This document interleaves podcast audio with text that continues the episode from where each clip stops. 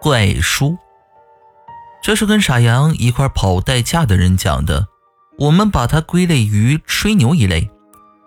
故事的主人公是傻羊朋友的大哥，亲哥哥，所以下面就叫他大哥。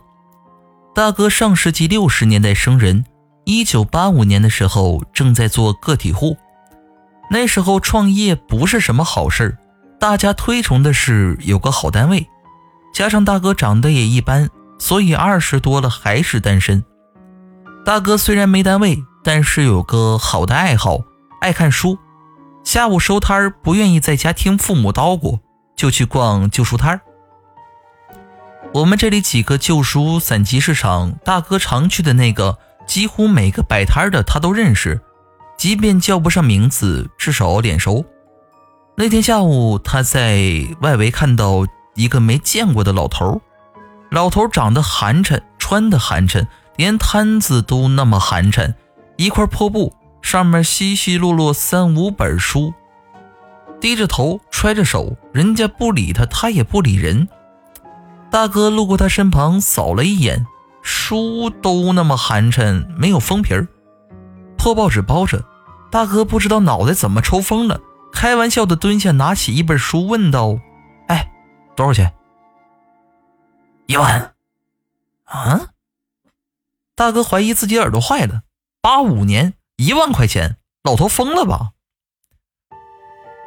大哥拿他开玩笑，一分钱卖吗？拿走。大哥也傻了，这可真是漫天要价，漫天还价呀！旁边几个摆摊的熟人起哄，一分钱大哥也不在乎，就买了。爱看书的人买回家都恨不得马上看，这次大哥可没了兴趣。自己还安慰自己呢，怎么就当给要饭的了？晚上睡觉躺床上没事他随手翻开，哎，里面是从没见过的稀奇古怪的东西，怎么招财招桃花呀？怎么除小人远行保平安啊？等等，一句话，全都是封建迷信。大哥做个体户接触的人杂，港台来的美女画册都看过不少，这东西真没看过，看了一两页。好奇一看上面的方法也不复杂，挑一个试试，是哪个呢？自然是招桃花、娶媳妇儿。第二天起床，大哥自己都忘了这事儿了，倒是他两个兄弟，一个当工人，一个上中专。昨天晚上啊，看大哥在桌上乱摆仪器，还拿张纸画个不认识的，又像字儿又像画的东西，他俩还跟着看了一会儿，也没看明白。早起想再问问大哥，已经出摊了。平时大哥都是下午收摊这天晚上八点多才回来，特高兴。问他干啥去了，他也不说。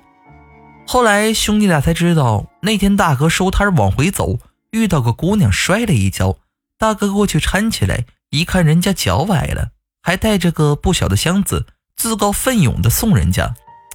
那姑娘啊，就是他俩后来的大嫂，当时还是一大学生。上世纪八十年代的大学生啊，真是天之骄子呢。大嫂大学毕业呢，去银行工作，大哥的生意啊也越做越大。两千年的时候，两人还去龙虎山烧香，看相的说大嫂旺夫。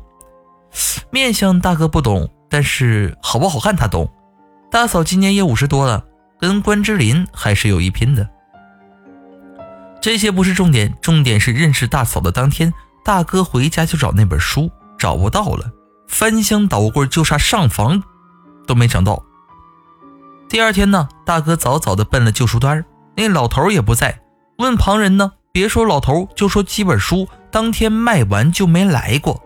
大哥不死心，连去了一个礼拜没结果，才懊恼不已的认了。更可气的是，当天书里学来的办法本来极为简单，大哥却怎么的也想不起来。不但他。当时折腾的时候，两个兄弟也看着，哥仨都没上年纪，只是不约而同的都记得有这么回事儿，具体怎么做，谁都是一星半点都想不起来。后来大哥自己劝自己，一分钱只能用一次，人家就叫你记不住。